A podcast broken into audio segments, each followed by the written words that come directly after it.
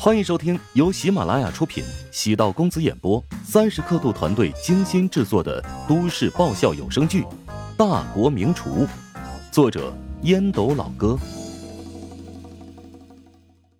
第七百一十八集。和沈贤返回直大食堂，开始准备工作。让沈贤钦佩的是，乔治作为老板，现在员工有三百号人。但乔治做任何事情依然保持平常心，该自己的工作从来不推诿。换做很多老板，许多事情都交给下属去做，自己一身轻松。乔治依然会参与到打扫卫生、整理后厨等基础工作当中。正是这种气氛感染，所以食堂的气氛很好。工作不论贵贱，岗位不分高低，每个人都对自己的工作。很有认同感。北钢会是第三个抵达的员工，很快加入基础准备工作当中。乔治让北钢会跟着他熬高汤。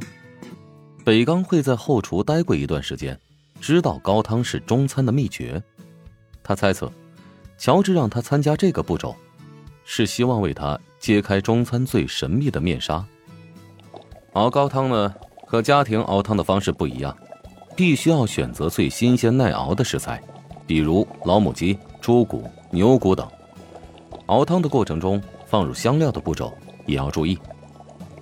北刚会拿出本子，记下乔治的每句话。乔治将本子夺过，扔到一边。要用心记住，而不是用纸笔。今天这锅汤就交给你来处理了。呃，我我能行吗？不行也得行，否则你离开华夏，返回岛国吧。北钢会这段时间一直在后厨观察熬制高汤的过程，也品尝过高汤的味道，脑海中有大致的制作方法。乔治突然给他下达任务，难免还是有些惊讶。北钢会在厨房里忙碌起来，中途乔治会过去观察，检查一下高汤的进展。对北钢会的实力有信心，但牵扯到今天的顾客体验，若是不过关的话，乔治必须要及时补救和调整。长达数小时的准备，北钢会终于熬好了高汤。当盖子掀开的瞬间，整个厨房里弥漫着一股浓郁的香气。沈贤被这股香味震惊到了。嚯，阿慧这锅高汤简直绝了呀！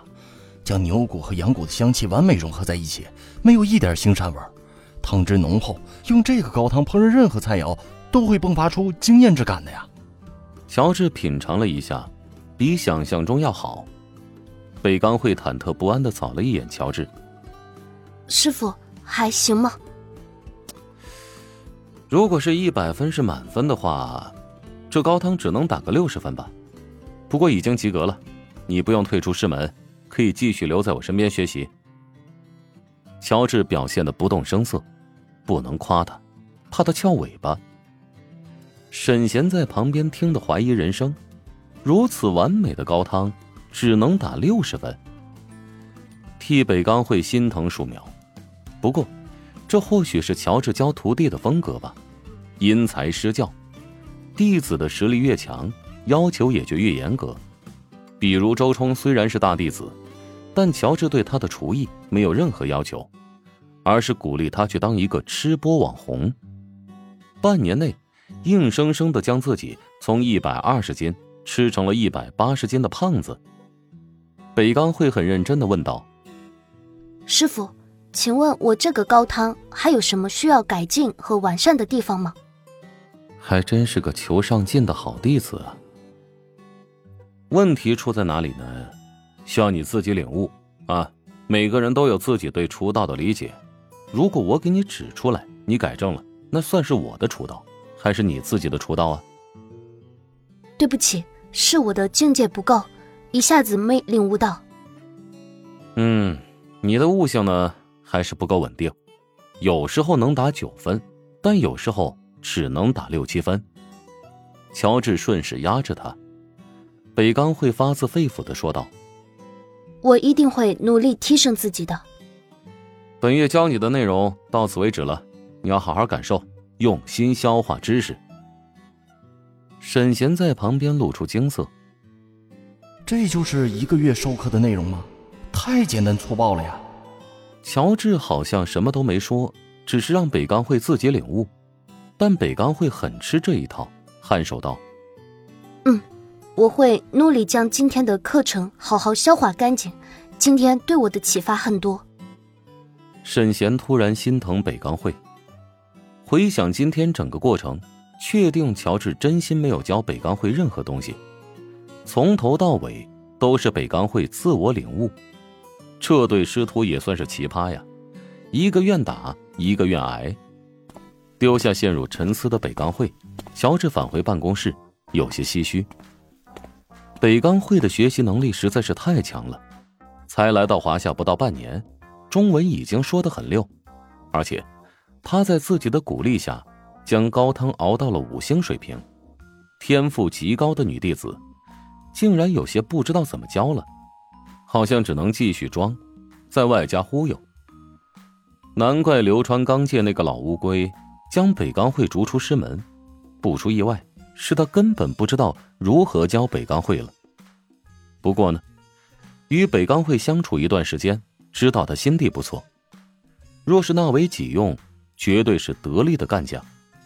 接下来要给北钢会洗脑，让他好好留在身边，鞠躬尽瘁，好好效力。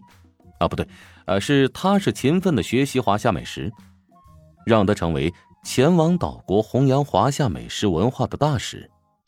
十一点左右，乔治接到皇城的电话，中午要请一个重要的合作伙伴吃饭。务必要乔治亲自做几道菜，对方可是慕名而来。能让皇城如此重视，肯定不是一般人。乔治问了一下客人的喜好，皇城透露了几个信息：第一是个女性，而且曾经开过饭店；第二呢，年龄在四十岁左右；第三也是穷心人，长期各地飞。乔治给皇城安排在一号包厢。同时亲自下厨为皇城准备菜肴。皇城带着女子走入包厢，桌上已经摆放着几道凉菜。黄总，从你今天请我吃饭的地方就能瞧出你的另外一面，没想到跟年轻人一样有追逐潮流的灵魂。哎呀，我呀第一次来这里吃饭也是挺意外的，这一个大学食堂啊能有什么惊喜啊？结果品尝了食物之后啊。大开眼界呀！现在啊，我把这食堂当成自己的厨房了。行，今天我倒是要看看最近特别火的乔帮主食堂究竟有多么神奇。服务员端上了四道菜，造型都很别致。第一道菜看上去像是一座桥，桥身由牛肉块构成，桥下有金色的汤汁，用香芋雕成的白鹅浮水。桥的两端铺上了豆腐作为台阶，河虾尾作为扶手，此外还有蔬菜和木耳作为点缀，精致无比，创意十足，看上去像是一道凉菜，实则汤汁冒着热气，宛如仙境一般。本集播讲完毕，感谢您的收听。如果喜欢本书，请订阅并关注主播，喜马拉雅铁三角。将为你带来更多精彩内容。